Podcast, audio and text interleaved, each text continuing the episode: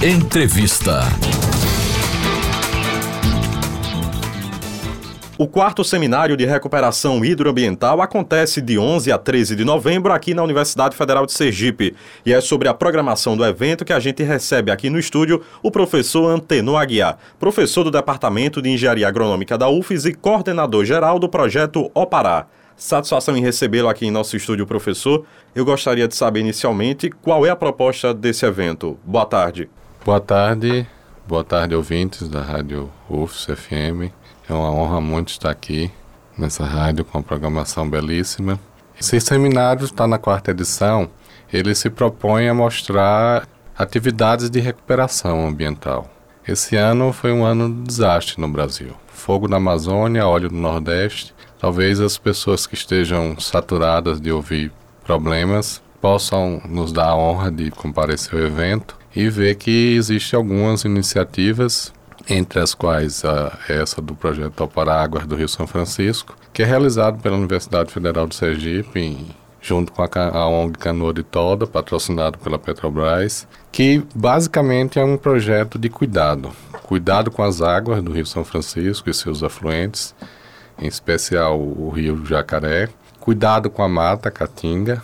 Cuidado com a gente daquela região. Nós temos um trabalho interessante de educação ambiental e também atividades de pesquisa, que enquanto professores e pesquisadores da UFS, junto com os estudantes, a gente faz essa atividade. Agora, professor, o que destacar na programação deste ano? Esse seminário, que é um seminário de uma espécie de prestação de contas para a sociedade, o trabalho que a gente desenvolveu nos últimos dois anos.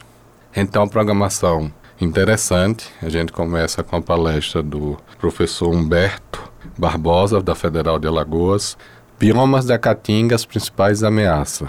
Na segunda-feira, tarde, às 14 horas.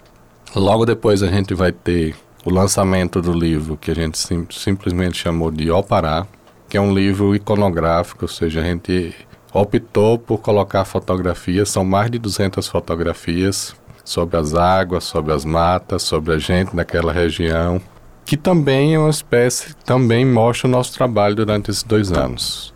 Tanto o seminário quanto o livro são gratuitos. Todas as pessoas que estiverem presentes no auditório da UFS, na Didática 7, na segunda-feira, 11 de novembro, na hora do lançamento do livro, serão graciados com um exemplar do livro que a gente tem muito carinho. No segundo dia do, do, do, do evento, a gente tem na parte da manhã oficinas, são cinco oficinas, que todos poderão, com variados assuntos sobre água, sobre educação, né, como por exemplo é, uma oficina sobre o bioágua familiar, que é outro projeto que o nosso grupo tem, sobre educação ambiental. E a gente tem uma grande mesa redonda sobre a Caatinga, sobre a Mata Atlântica. Nós temos chamando o futuro das florestas. Nós temos duas pessoas que vão falar sobre a Caatinga, o Daniel Fernandes do Ceará e o Tadeu Esmerinda aqui de Sergipe. E o Alexandre Ueso vai falar sobre a Mata Atlântica, né? O que podemos esperar sobre as florestas no futuro.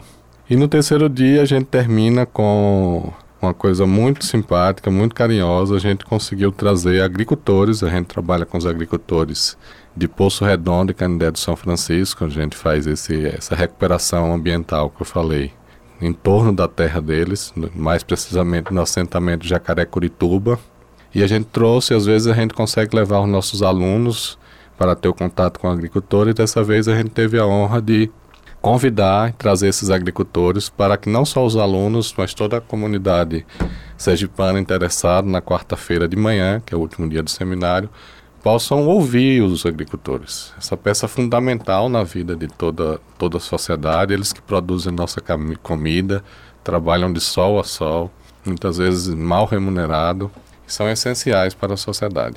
E qual é o balanço que o senhor faz desses dois anos de projeto, professor? Vamos lá. O projeto Alpará Águas do Rio São Francisco está completando agora dois anos, mas é preciso informar que essa é a segunda fase do projeto. Nós tivemos a primeira fase entre 2013, julho de 2013 e fevereiro de 2016.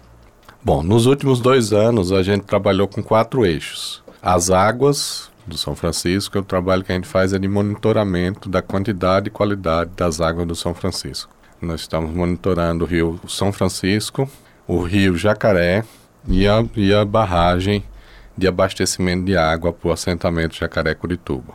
Então, em relação às águas, o que a gente tem mais nos preocupado nesse os, os resultados que a gente tem são dois aspectos.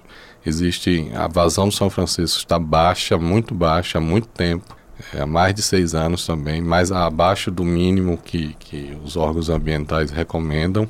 E em alguns pontos existe a presença de coliformes, o que indica possíveis contaminações por dejetos líquidos de residenciais ou industriais.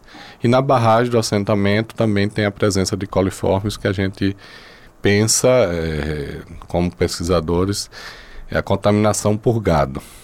Bom, em relação às matas, que é o nosso grande, assim, cartão postal, junto com a parte da educação, nós tivemos a, a, a felicidade de plantar 30 mil espécies vegetais da caatinga. Às vezes a gente passa na região semiárida e verifica que a caatinga está toda branca, parecendo que está morta, mas aos primeiros contatos com a água, com as chuvas, ela floresce, ela fica verde de novo, floresce, frutifica. Então é um exemplo magnífico de força.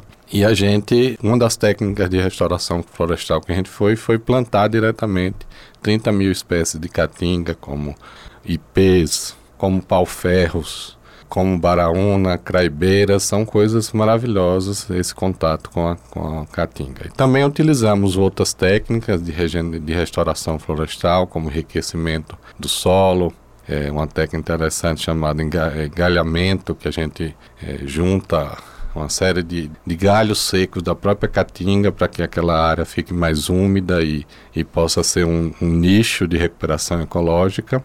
Então essa é uma, uma atividade muito interessante. Outra atividade bem interessante nos últimos dois anos também, no projeto é a parte da educação ambiental. A gente faz uma troca de experiências, por assim dizer, com os agricultores. Então nosso local, nosso espaço de atuação é o assentamento Jacaré Curituba, que fica entre Poço Redondo e Canidé do São Francisco. É um assentamento enorme, considerado um dos maiores da América Latina, com mais de 700 famílias de agricultura irrigada e de sequeiro.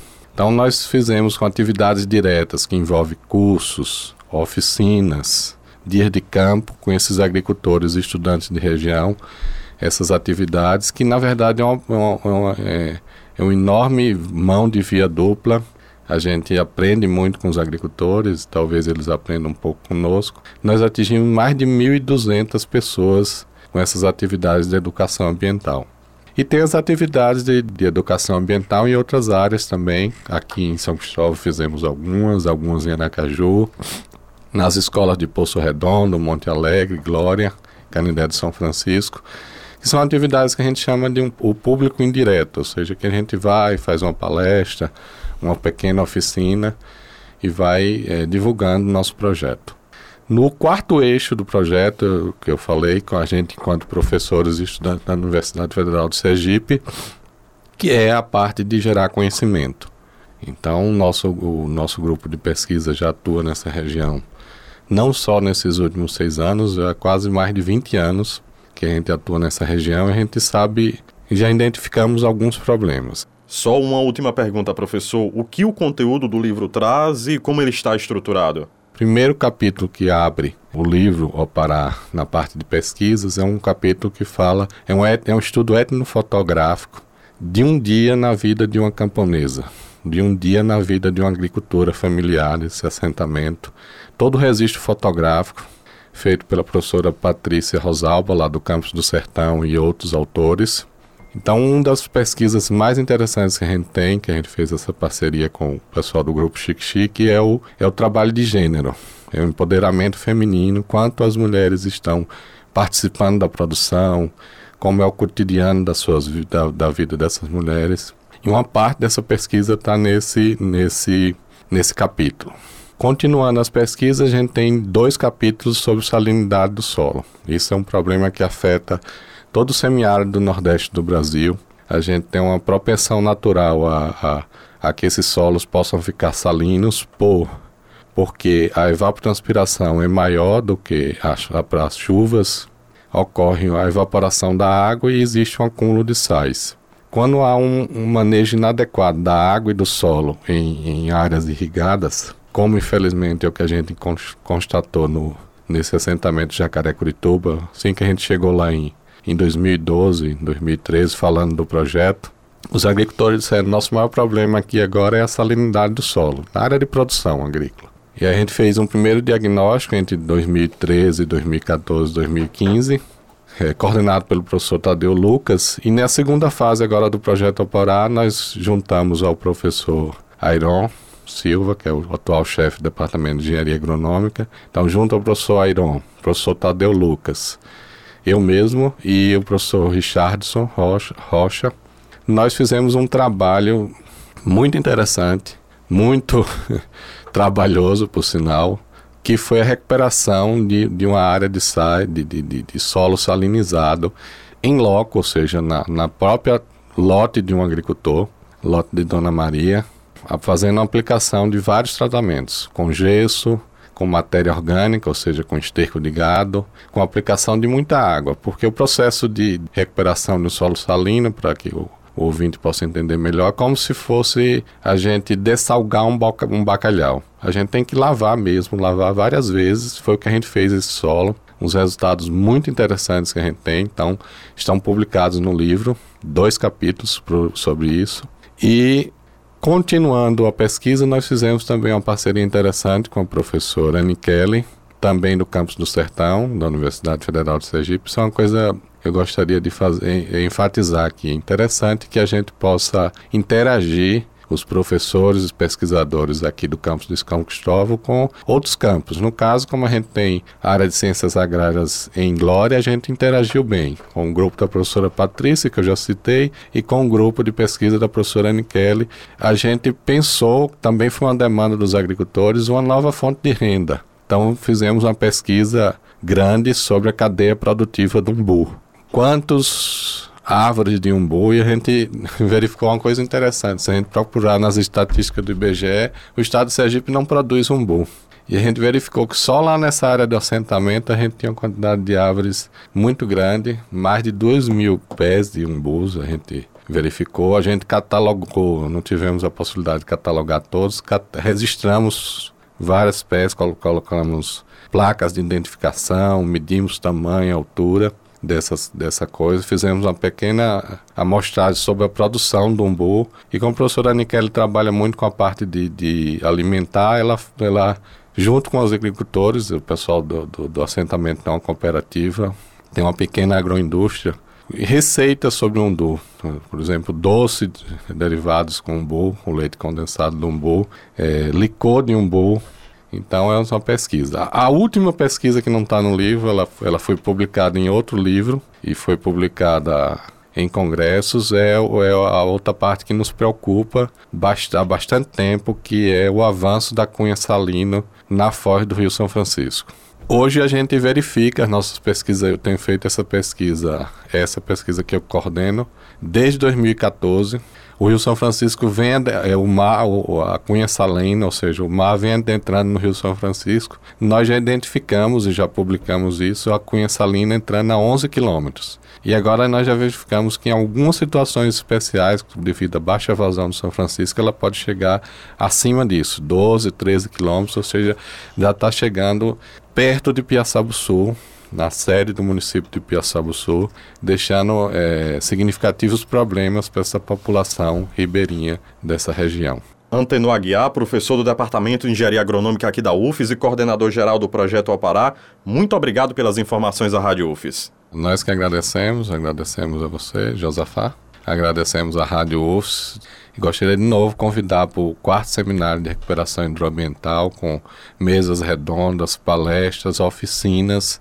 todas voltadas para o cuidado com o meio ambiente na, na atualidade. Muito obrigado, abraço a todos os ouvintes.